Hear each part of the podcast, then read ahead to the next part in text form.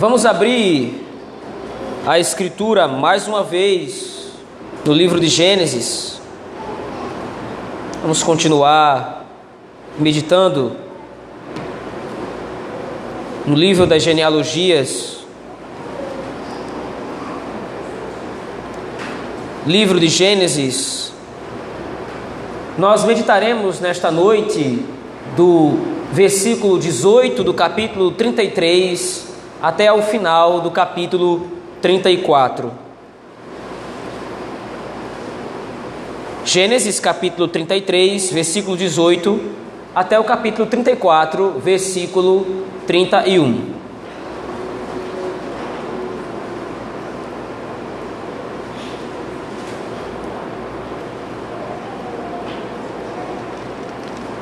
Assim nos diz o texto da palavra do Senhor. Ora, Diná, filha que Lia dera à luz a Jacó, saiu, perdão, irmãos, voltando-se de Padã Arã, chegou Jacó são e salvo à cidade de Siquém, que está na terra de Canaã, e armou a sua tenda junto da cidade. A parte do campo onde armara a sua tenda, ele a comprou dos filhos de Amor, pai de Siquém, por cem peças de dinheiro. E levantou ali um altar e lhe chamou Deus, o Deus de Israel. Ora, Diná, filha que Lia dera a luz a Jacó, saiu para ver as filhas da terra. Viu-a Siquém, filho do Eveu Amor, que era príncipe daquela terra, e tomando-a, a possuiu, e assim a humilhou. Sua alma se apegou a Diná, filha de Jacó, e amou a jovem, e falou-lhe ao coração. Então disse-se quem a Amor, seu pai, concede-me, consegue-me esta jovem para a esposa. Quando soube Jacó que Diná, sua filha, fora violada por Siquém, estavam seus filhos no campo, com o gado. Calou-se, pois, até que voltassem. E saiu Amor, pai de Siquém, para falar com Jacó. Vindo os filhos de Jacó do campo e ouvindo o que acontecera, indignaram-se e muitos se iraram pois Siquém praticaram desatino em Israel, violentando a filha de Jacó, o que se não devia fazer. Disse-lhes Amor: A alma de meu filho Siquém está enamorada fortemente de vossa filha. Peço-vos que lhe deis por esposa. Aparentai-vos conosco, dai-nos as vossas filhas e tomai as nossas. Habitareis conosco, a terra estará ao vosso dispor. Habitai e negociai nela, e nela tende possessões. E o próprio Siquém disse ao pai e aos irmãos de Diná: Achei eu mercê diante de vós e vos darei o que me pedirdes, o que determinardes. Majorai de muito o dote de casamento e as dádivas, e darei o que me pedirdes. Dai-me, porém, a jovem por esposa. Então os filhos de Jacó, por causa de lhes haver Siquém violado a irmã Diná, responderam com dolo a Siquém e a seu pai Amó e lhe disseram: Não podemos fazer isso dar, dar a nossa irmã um homem incircunciso, porque isso nos seria ignomínia. Sob uma única condição permitiremos que vos torneis como nós, circuncidando-se todo macho entre vós. Então vos daremos as nossas filhas, tomaremos para nós as vossas, habitaremos convosco e seremos um só povo. Se, porém, não nos ouvirdes e não vos circuncidardes, Tomaremos a nossa filha e nos retiraremos embora. Tais palavras agradaram a Amó e a Siquém, seu filho. Não tardou o jovem em fazer isso, porque amava a filha de Jacó e era o mais honrado de toda a casa de seu pai. Vieram, pois, Amó e Siquém, seu filho, à porta da sua cidade e falaram aos homens da cidade: Estes homens são pacíficos para conosco, portanto, habitem na terra e negociem nela. A terra é bastante espaçosa para contê-los. Recebamos por mulher as suas filhas e demos-lhe também as nossas. Somente, porém, consentirão os homens em habitar conosco, tornando-nos um só povo, se todo macho entre nós se circuncidar, como eles são circuncidados. O seu gado, as suas possessões e todos os seus animais não serão nossos? Consintamos, pois, com eles e habitarão conosco. E deram ouvidos a Amó e a Siquém, seu filho, todos os que saíam da porta da cidade e todo homem foi circuncidado dos que saíam pela porta da sua cidade. Ao terceiro dia, quando os homens se sentiam ou sentiam mais forte a dor, dois filhos de Jacó, Simeão e Levi, irmãos de Diná, tomaram cada um uma, a sua espada, entraram inesperadamente na cidade e mataram os homens todos. Passaram também ao fio da espada a Amor e a seu filho Siquém, tomaram a Diná da casa de Siquém e saíram. Sobrevieram os filhos de Jacó aos mortos e saquearam a cidade, porque sua irmã fora violada. Levaram deles os rebanhos, os bois, os jumentos e o que havia na cidade e no campo. Todos os seus bens e todos os seus meninos e as suas mulheres levaram cativos e pilharam tudo o que havia nas casas. Então disse Jacó a Simeão e a Levi: Vós me afligistes e me fizestes odioso entre os moradores desta terra entre os cananeus e os ferezeus. Sendo nós pouca gente, reunir-se-ão contra mim e serei destruído, eu e a minha casa. Responderam: Abusaria ele de nossa irmã como se fosse prostituta? Até aqui a leitura da palavra do Senhor, meus irmãos. Vamos orar ao nosso Deus nesse momento. Deus gracioso e benigno, se conosco neste momento nos ajuda a compreender o texto sagrado, nos ajuda a compreender a tua palavra, Senhor. Aplica a tua palavra ao nosso coração. É assim que nós oramos, no nome de Jesus Cristo, teu Filho. Amém. Meus irmãos, a despeito de todas as características que nós já temos visto e temos analisado com relação à história dos patriarcas, nós podemos perceber que uma, das, uma dessas características é o fato de as histórias dos patriarcas serem histórias de altos e baixos. Em determinado momento, o Senhor se apresenta aos seus servos, a Abraão e a Isaac, e também a Jacó, e demonstra toda a benignidade, toda a bondade do Senhor, toda a sua graça em ter firmado um pacto que beneficiaria a estes seus filhos. E então estes homens respondem no primeiro momento com fé e obedecem à palavra do Senhor. Mas logo em seguida falham em cumprir, em guardar a aliança do nosso Deus e as consequências do pecado desses homens advêm sobre eles, e eles então são mais uma vez testemunhas da fidelidade do Senhor, que ao invés de retirar sua palavra, confirma a sua aliança, derramando sobre eles graça e misericórdia. Não é diferente neste episódio agora da vida de Jacó. Nós estamos diante de um texto que continua a saga de Jacó desde que ele saiu da terra de Padã Arã. Mas lembre-se, Antes de Abraão chegar à casa de Labão, seu tio, antes dele chegar naquela terra, o Senhor apareceu para Jacó numa visão em Betel. E o Senhor confirmou a aliança que havia feito com Abraão, dizendo que agora Jacó seria beneficiário dessa aliança. E mediante aquela visão gloriosa em que a segunda pessoa da Trindade aparece para o próprio Jacó, ou seja, Jacó tem uma visão do próprio Cristo, que naquele momento apresentou-se para ele como base da aliança, como aquele que executaria o pacto, salvando o seu povo. Agora Jacó, mediante toda aquela visão, faz um pacto com Deus. Se o Senhor Deus levasse Jacó a bom termo, se o Senhor Deus guiasse toda a jornada de Jacó, levando em segurança até a terra de Padã Arã e trazendo em segurança de Padã Arã de volta a Canaã, então Jacó construiria um altar que dedicaria ao Senhor e lhe daria o dízimo. Este foi o voto estabelecido por Jacó ao ter estado na estrada para Padã Arã.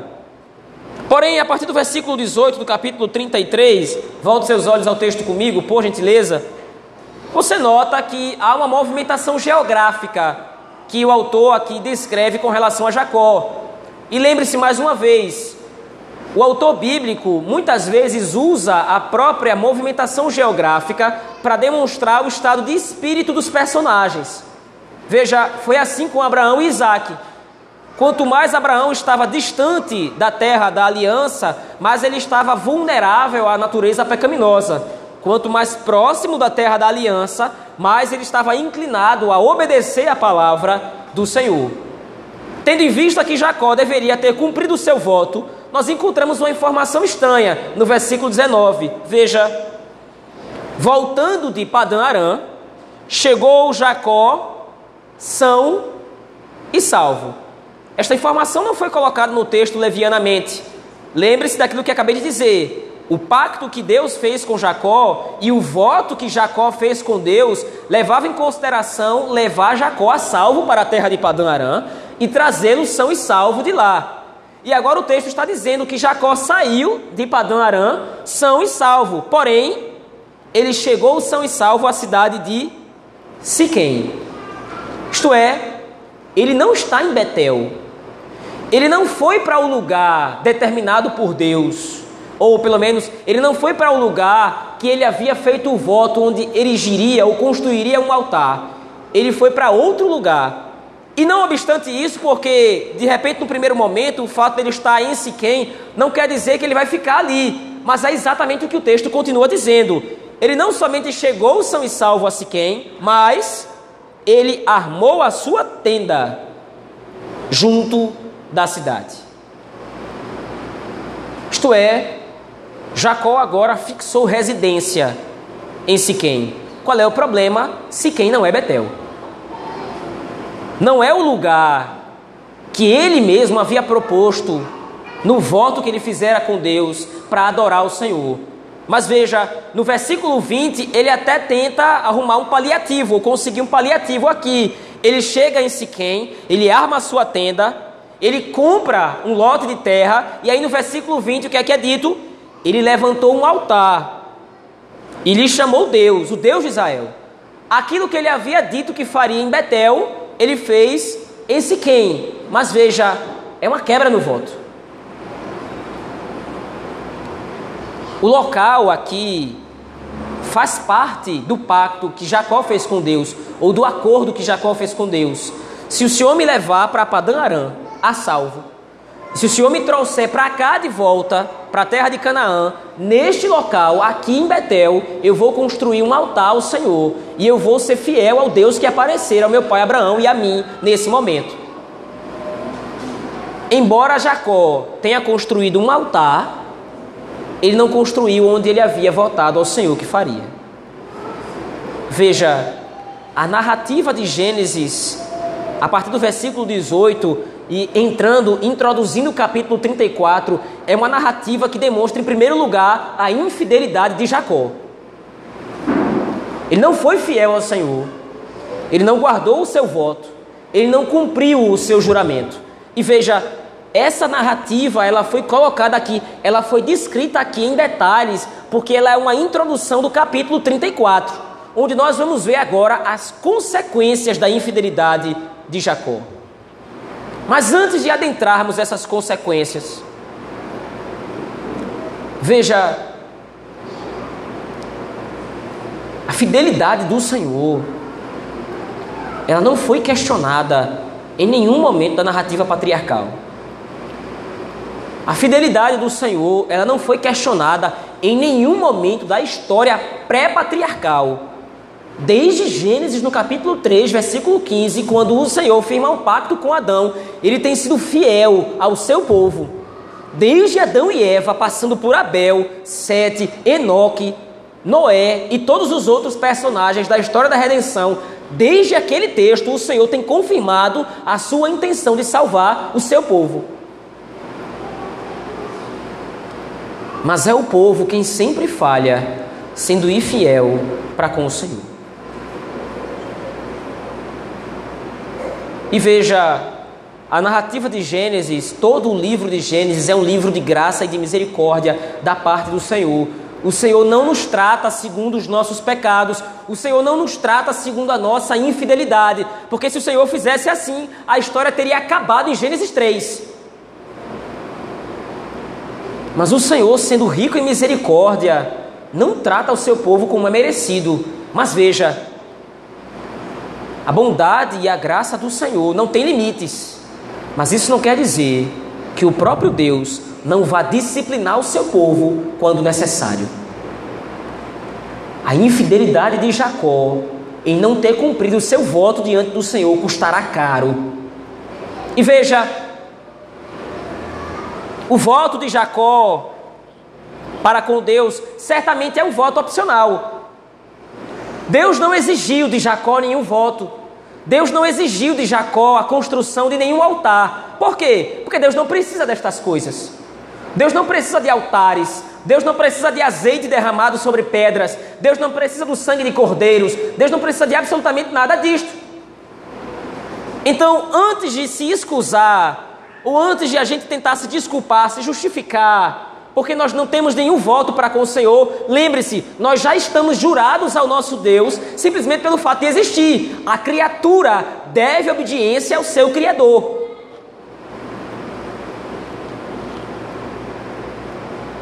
Então todos nós estamos jurados ao Senhor nosso Deus. Talvez nós não tenhamos feito nenhum juramento. Talvez nós não tenhamos feito nenhum voto. Mas só o fato de você respirar lhe faz devedor a Deus. A sua vida é um dom e uma graça do Senhor. A sua existência é fruto da misericórdia divina. E além da sua existência, além da sua vida, aprove ao Senhor chamar você para ser parte do povo dele. Além de o Senhor lhe conceder a vida, ele lhe concedeu a salvação, a redenção eterna. E por causa disso, então, agora todos nós estamos debaixo do pacto da graça. Estamos todos agora debaixo da aliança da graça que o Senhor firmou com o seu Filho Jesus Cristo na eternidade. Portanto, todos nós estamos obrigados a obedecer ao Senhor, porque nós somos criatura e porque nós somos agora povo dele. Por essa razão, certamente o Senhor não nos tratará segundo as nossas iniquidades. Mas o Senhor não deixará de nos disciplinar quando, for preciso. O Senhor não é bobo. O Senhor não é corrupto. O Senhor não é cego. E os nossos pecados não passarão despercebidos diante dos olhos do Altíssimo. Ele haverá de nos disciplinar no tempo devido. A nossa infidelidade para com o Senhor será retalhada com a disciplina. Como nós veremos no capítulo 35, no domingo que vem, Jacó não deixa de ser filho de Deus. Jacó não perde o seu posto de patriarca diante do Senhor. Ele não perde nenhum dos benefícios da aliança.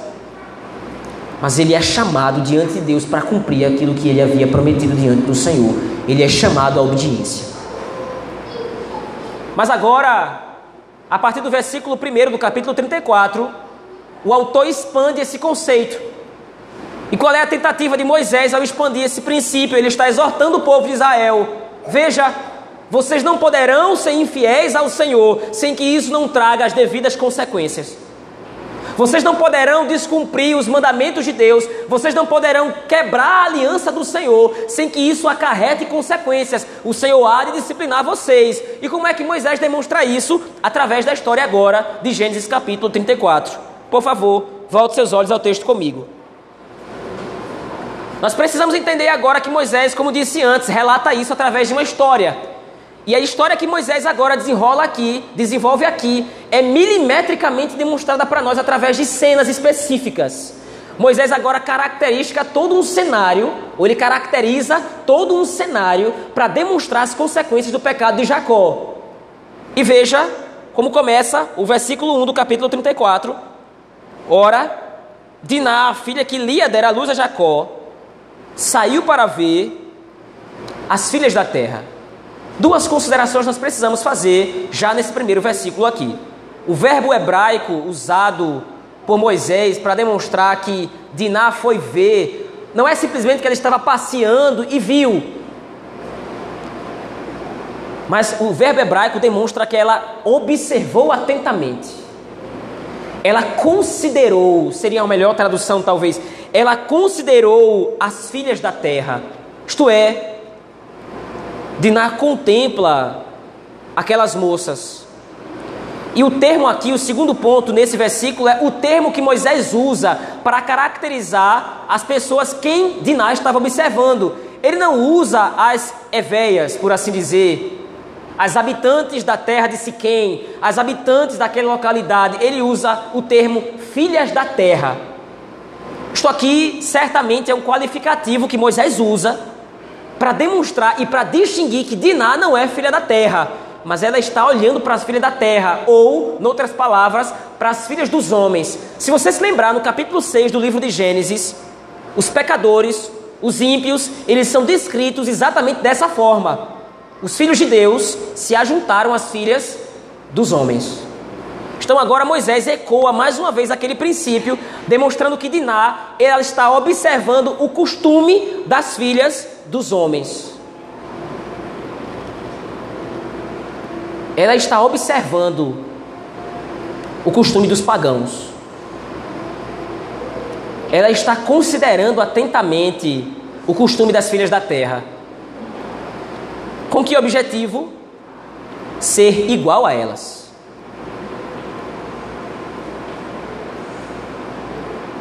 E veja como é que o verso, como é que o versículo 2 ele começa. Lembre, o versículo 1 destacou o fato de Diná estar observando as filhas da terra. Como é que começa o versículo 2?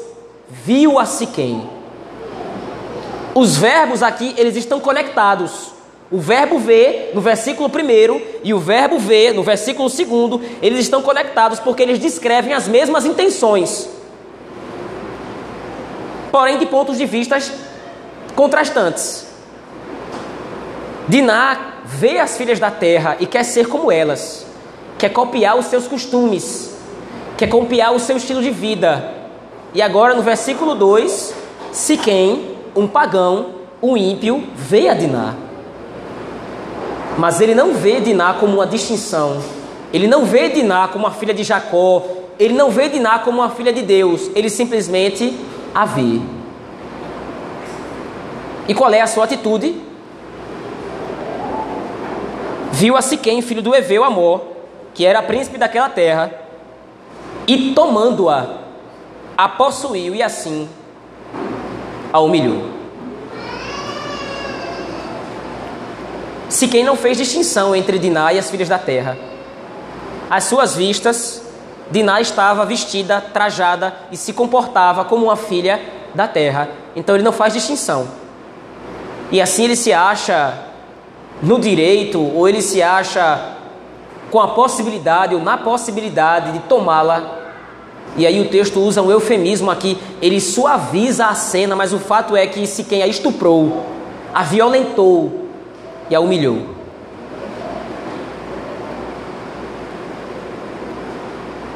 Necessário que nós paremos aqui um pouco. Nós meditemos nessa cena.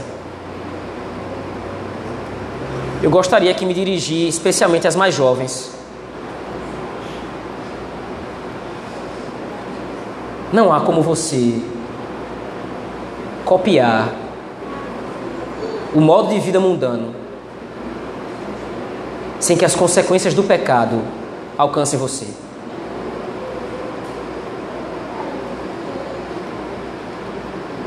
Não há como imitar o estilo de vida mundano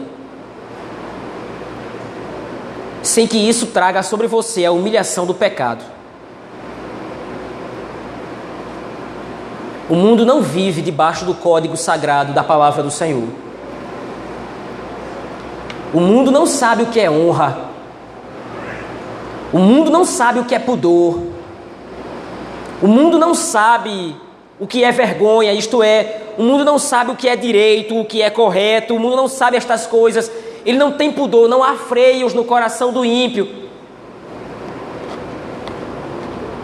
Exceto quando o Senhor deseja refrear o mal de seus corações, para que o mundo não se destrua, então o Senhor intervém. E infelizmente hoje, para os nossos jovens e as nossas jovens, a mídia, diversos veículos, diversas formas, diversos meios de comunicação transforma o mundo, o estilo de vida mundano em algo agradável, em algo a, algo a ser copiável, em algo a se querer. A sensualidade, a devassidão mundana, isso é exposto de maneira clara, de maneira evidente, e os nossos jovens, as nossas jovens muitas vezes olham para essas coisas e sentem seus corações tentados a copiar esse estilo de vida mundano. Mas veja, É exatamente o que Diná está fazendo aqui. Ela olha para as filhas dos homens, ela quer ser como elas. O ensino que seu pai havia determinado, que seu pai havia passado, o pudor do Senhor, a obediência à lei de Deus, isso parece ser em determinado momento insuficiente. Santidade, honra, são conceitos retrógrados, são conceitos passados. E o mundo vende isso hoje com a facilidade terrível. Meu jovem, minha jovem, não copie o mundo. Não ache que o mundo, o estilo de vida pagão, anticristão do mundo, pode proporcionar para você alguma coisa boa. Tudo que o mundo tem para oferecer para você é humilhação e desprezo. E necessariamente aqui eu preciso também levar em consideração os mais velhos. Isso aqui não é direcionado somente aos mais jovens. Porque essa tentação também está presente dentro do nosso coração.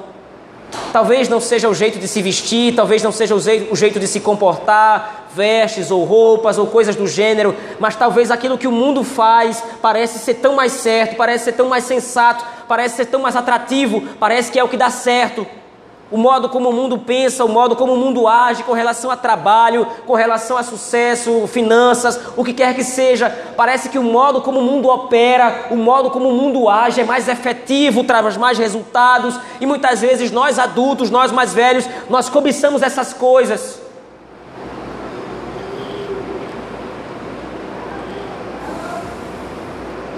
Não há nada para você lá fora.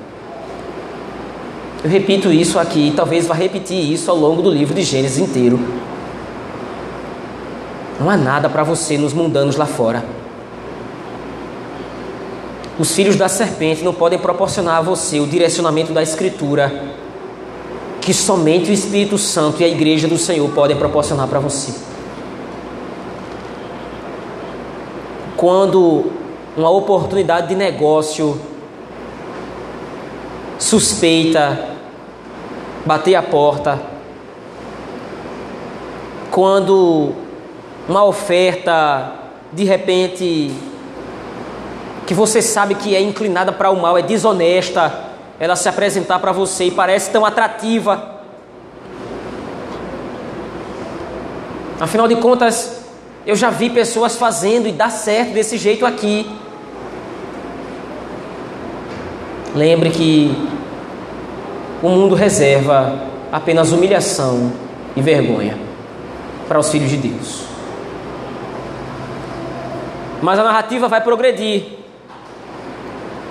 Interessantemente ou surpreendendo-nos, no versículo 3, o autor começa registrando que, mesmo Siquém tendo feito esse desatino, como será feito como será dito no versículo 7, mesmo se quem tendo estuprado Diná, mesmo ele tendo cometido esse ato horrível, esse ato odioso agora, a sua alma se apegou a Diná.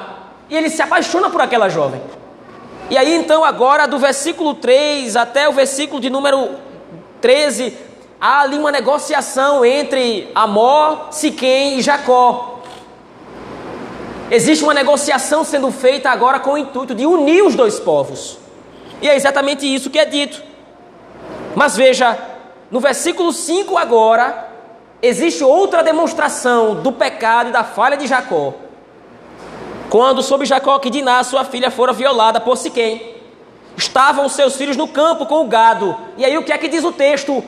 Calou-se, pois, até que voltassem. Os comentaristas aqui apontam unanimemente: por que, que Jacó se cala ele conhecia a índole dos filhos. Ele sabia que seus filhos eram homens violentos e que de repente, ou dados à violência, e que de repente, por ouvirem aquela situação de que a sua irmã havia sido violentada, havia sido estuprada, os irmãos de repente poderiam cometer algo terrível, então Jacó escolhe a via mais aparentemente fácil. O que é que ele faz? Ele assume o seu papel de líder do seu lar, de cabeça da sua casa. Ele assume o seu papel como guia, como sacerdote do seu lar. Não. Ele se cala.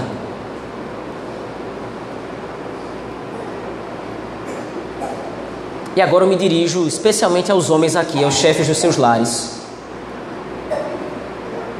Você nunca vai poder se calar diante do que é certo a se fazer diante de Deus com relação à sua família, sem que isso traga duras consequências para todos os integrantes do seu lar.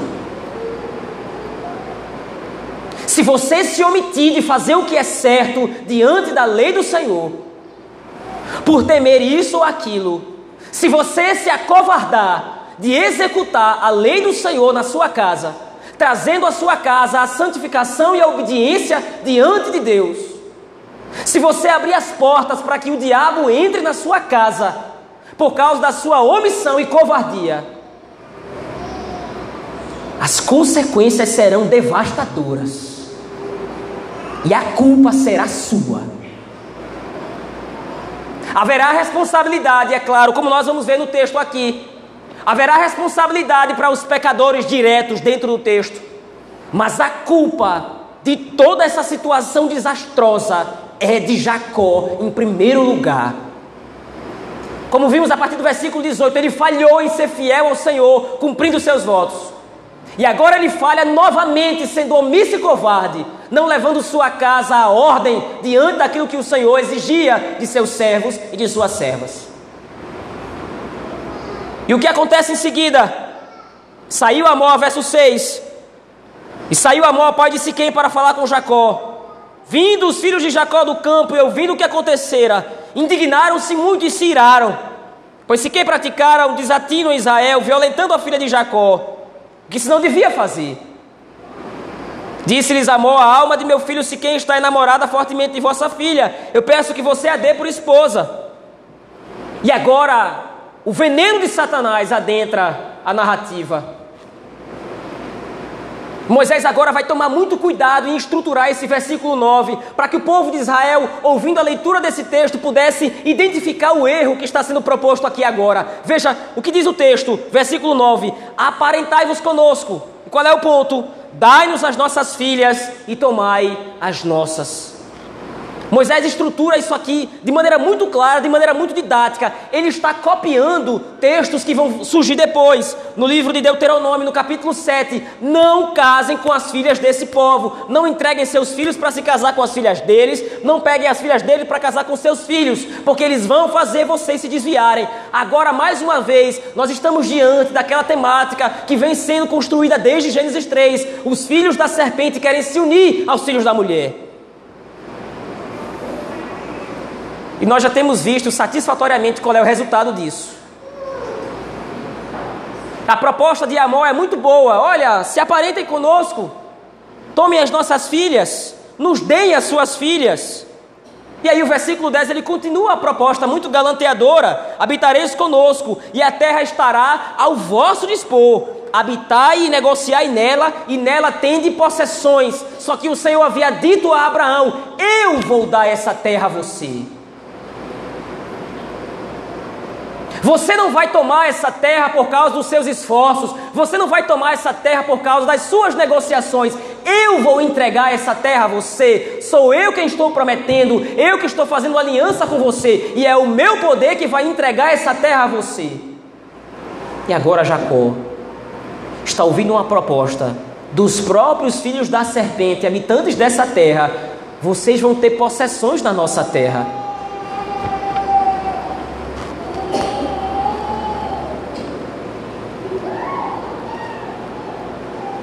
E o próprio Siquém disse ao pai e aos irmãos de Diná: Achei a mercê diante de vós, diz o verso 11, e vos darei o que, me, o que determinardes. Majorai de muito, isto é, aumentem em muito o dote do casamento e as dádivas, e darei o que me pedirdes. Dá-me, porém, a jovem por esposa por que isso é tão cruel? Aliás, por que isso é tão importante na narrativa? Por que, que um detalhe tão pequeno é elevado e intensificado por Moisés? As últimas consequências. Lembre-se, desde o capítulo 12 de Gênesis, aliás, desde o capítulo 3, 15 de Gênesis, as duas linhagens é o tema central do livro de Gênesis. E agora, desde a história de Abraão, a preocupação dos patriarcas é que a linhagem santa se mantenha pura. Qual é a proposta? Qual é a proposta nesse texto? Manchar a linhagem da mulher. Quando o amor está dizendo para Jacó: aparente-se conosco, o que Satanás está dizendo para Jacó é: se corrompa conosco. Vamos nos misturar, vamos nos confundir. Mas veja o versículo 13. Vai demonstrar agora, como disse antes, as consequências da omissão de Jacó, da superficialidade de Diná e da omissão de Jacó mais uma vez. Então os filhos de Jacó, por causa de lhes haver se quem violado a irmã Diná, aí agora Moisés ele vai não somente narrar o fato, mas ele vai comentar o fato, porque ele diz: responderam com dolo, isto é, outra tradução poderia de repente facilitar. Eles têm intenções negativas com o que eles estão dizendo. E como é que, essa, como é que essas más intenções elas se manifestam? Através da proposta que eles próprios fazem a Amó e a Siquém. Eles disseram: Nós não podemos fazer isso. Nós não podemos entregar nossa irmã a você, porque você é um homem incircunciso. Isso seria vergonha para nós, isso traria ignomínia para nós. Sob uma única condição, nós permitiremos que você tome a nossa irmã, que você se circuncide. Ora, é, onde é que está o dolo aqui? Onde é que está o erro na fala dos filhos de Jacó? Se você se lembrar, no capítulo 17, quando o Senhor institui a circuncisão, a circuncisão ela é a marca da aliança, e a aliança com o Senhor ela deve ser feita por fé. Em nenhum momento é dito que um homem, para se circuncidar, ele precisa somente se circuncidar. É necessário que ele antes declare a sua fé no Deus de Abraão. Então receba o sinal da aliança.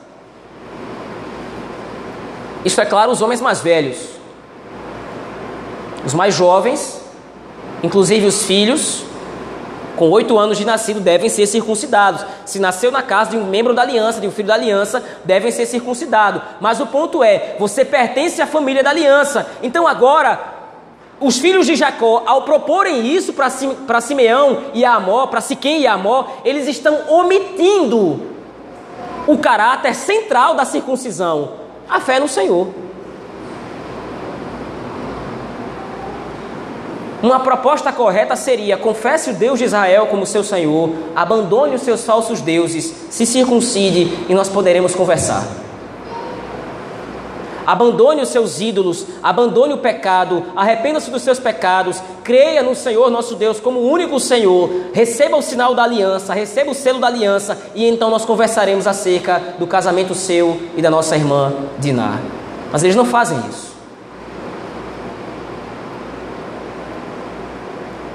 Veja, no versículo 7, o autor do texto adiantou para nós que os filhos de Jacó, eles muito se iraram.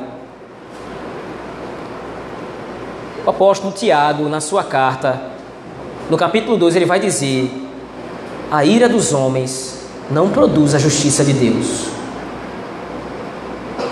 De repente alguém poderia dizer: bom, eles se iraram e agora eles estão com raiva, mas essa ira deles é uma ira santa, porque aconteceu um pecado, aconteceu algo terrível, a irmã foi violada e eles estão irritados com isso, eles foram injustiçados, então é justificável a ira deles. Não.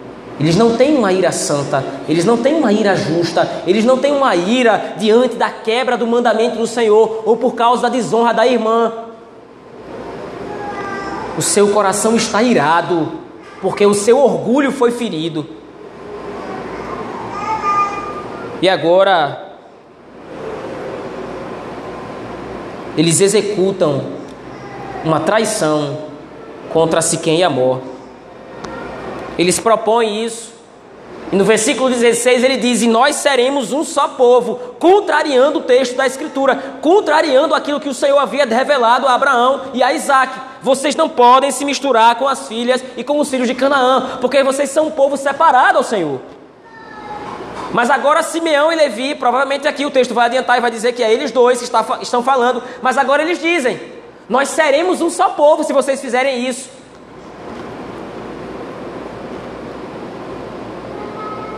Mas no versículo 24, após toda a proposta apresentada para os habitantes da cidade de Siquém, os homens concordam e deram ouvidos a Amó e a Siquém, seu filho, todos os que saíam da porta da cidade. E todo homem foi circuncidado dos que saíam pela porta da sua cidade. E agora então a tragédia vai acontecer. Versículo 25, ao terceiro dia, quando os homens sentiam mais forte a dor, o momento em que o procedimento de circuncisão era mais delicado. Num homem adulto, a circuncisão provocava febre e dores muito fortes, deixando o homem completamente desabilitado, impossibilitado de fazer qualquer tipo de movimento, incluindo guardar a cidade. Lembre-se, o versículo 24 reenfatizou duas vezes: todos os homens da cidade se submeteram àquilo que ele havia, aquilo que o rei havia determinado. Nós vamos nos circuncidar para que meu filho possa se casar com a filha de Jacó. E agora, ao terceiro dia, quando os homens sentiam mais forte a dor, dois filhos de Jacó, provavelmente os dois que estão falando desde o versículo número 7, os irmãos de Diná, Simeão e Levi, tomaram cada um a sua espada, entraram inesperadamente na cidade e mataram os homens todos.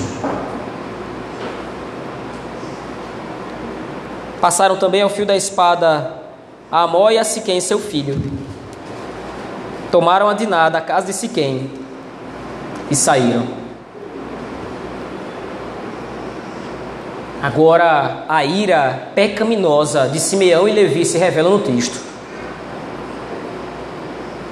E eles se eles traem a aliança, traem o acordo feito. Mas lembre-se, a peça-chave do texto não é ou não são Simeão e Levi. A peça-chave do texto é Jacó. E onde está o patriarca ao longo de toda essa história? Onde está Jacó diante de tudo isso? Seus filhos assumem a dianteira da negociação e acertam com os filhos da terra que vai haver circuncisão e que Diná será dada, pelo menos é a proposta, e que Diná será dada por esposa. É isso que é dito, eles fazem o contrário, mas é isso que é dito. Onde está Jacó? Diante de tudo que está acontecendo. toda a sua casa agora sofre os danos da traição de Levi e de Simeão. Toda a sua casa agora sofre os danos da cobiça de Diná em ser como os mundanos, em ser como as filhas da terra. Mas lembre-se, o pecado maior do texto é cometido por Jacó. Ele é omisso ele é covarde, ele é fraco, ele é infiel para com o Senhor.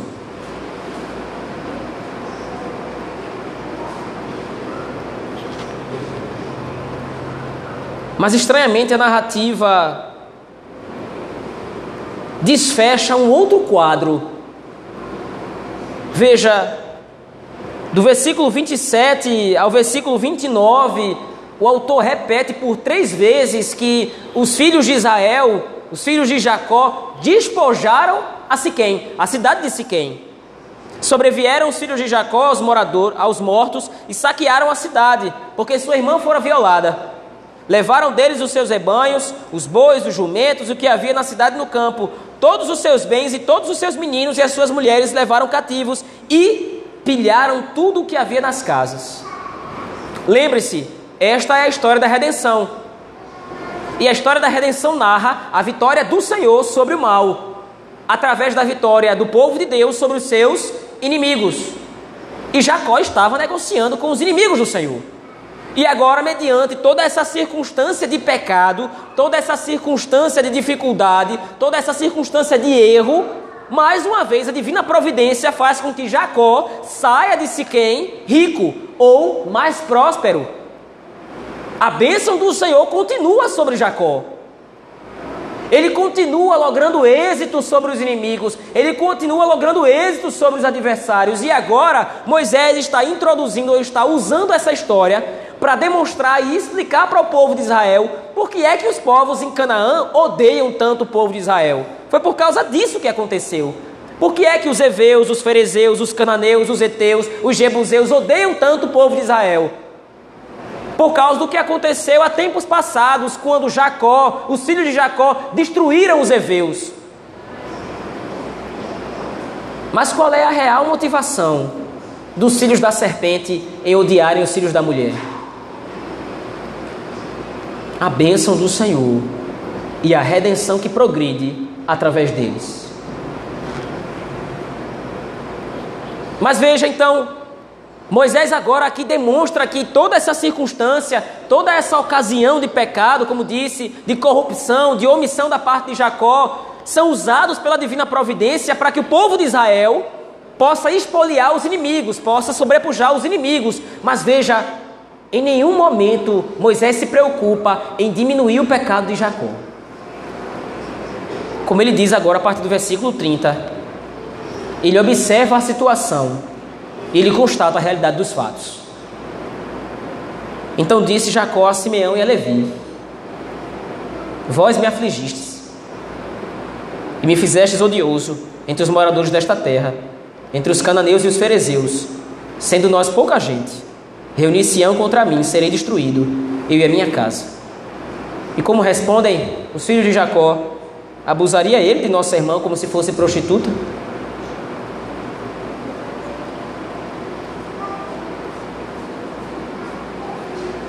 A dinâmica que acontece aqui é uma relação muito simples. Jacó diz: Vocês me afligiram, vocês trouxeram vergonha sobre mim, vocês trouxeram a vergonha, vocês trouxeram a destruição sobre a minha casa. Nós somos um povo muito menor em comparação aos cananeus, em comparação a esses povos que habitam a terra. E agora a notícia do que vocês fizeram vai se espalhar para outros povos e certamente nós vamos ser destruídos. E qual é a resposta dos filhos de Jacó? E nós iríamos ficar de braços cruzados, meu pai? Só que a resposta dos filhos de Jacó expõe o próprio pecado de Jacó. Nós não ficamos de braços cruzados, nós agimos dolosamente. Mas o Senhor ficou com os braços cruzados. Mediante o mal, nós respondemos o mal com o mal. Nós respondemos o pecado com o pecado. E o Senhor, o que fez? O Senhor não respondeu o pecado com a lei de Deus. O Senhor não respondeu o pecado com a justiça do Senhor. O Senhor não fez absolutamente nada.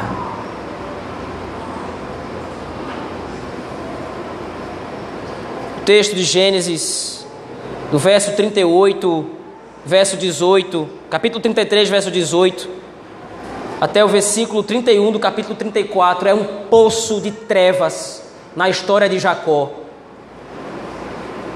O patriarca que foi favorecido com a visão do Cristo, que o haveria de salvar ele e a todo o seu povo.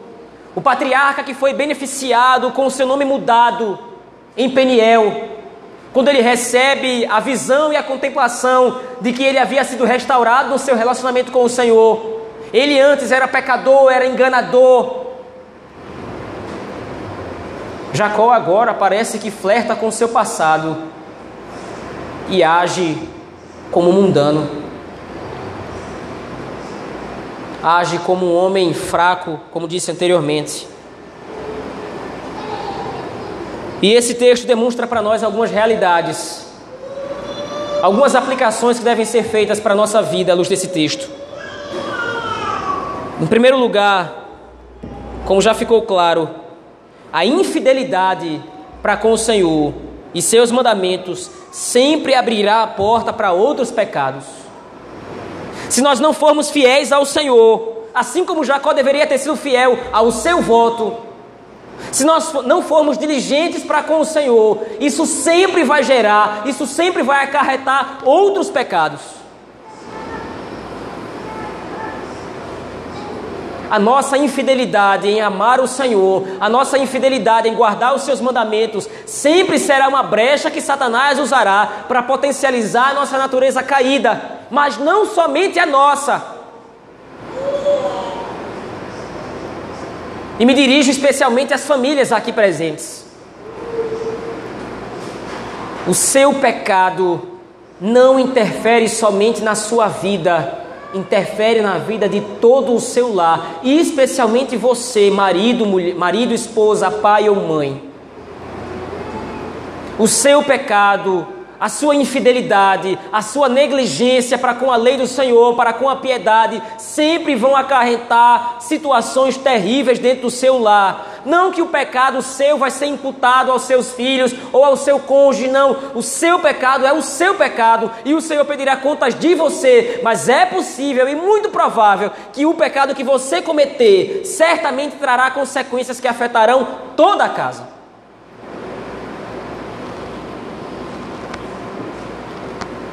Se Jacó tivesse dirigido seus pés para Betel e tivesse lá erigido o altar como ele havia devotado ao Senhor, se lá ele tivesse adorado o Deus de Israel, se lá ele tivesse adorado o Deus que lhe aparecera, o Deus de seu pai Isaac, o Deus de seu pai Abraão, as bênçãos do Senhor certamente viriam ainda mais sobre Jacó. Ora, mas Jacó foi abençoado, afinal de contas ele sai da terra de Siquém muito mais rico, porque os seus filhos tiram o que era dos siquemitas, é verdade. Mas essas bênçãos jamais poderão se comparar àquilo que ele poderia usufruir se tivesse sido fiel ao Senhor. O pecado nunca trará para você qualquer tipo de benefício ou vantagem, o que nos leva à nossa segunda aplicação. Cobiçar viver como o mundo sempre trará a vergonha de sermos tratados como mundanos. Diná olha, como disse antes, o costume das filhas da terra, e ao invés de se apegar ao ensino de seu pai, ao invés de se apegar à lei de Deus ensinada por seu pai, ela vai cobiçar o estilo de vida dos mundanos e é tratada como mundana. Lembre-se de um ditado muito popular: Quem se ajunta com porcos, farelo come.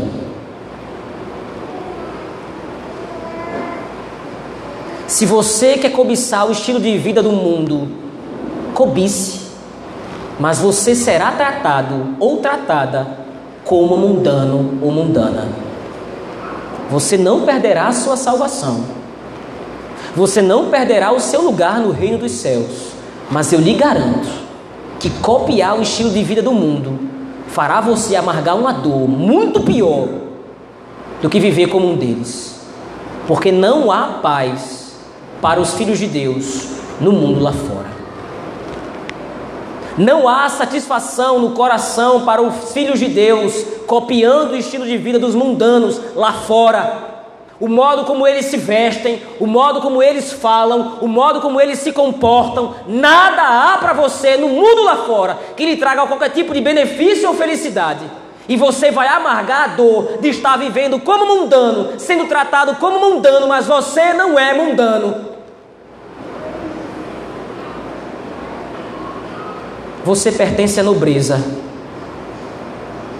pertence ao Criador e o Criador não perderá nenhuma das suas ovelhas, ainda que seja preciso tragê-las debaixo do cajado.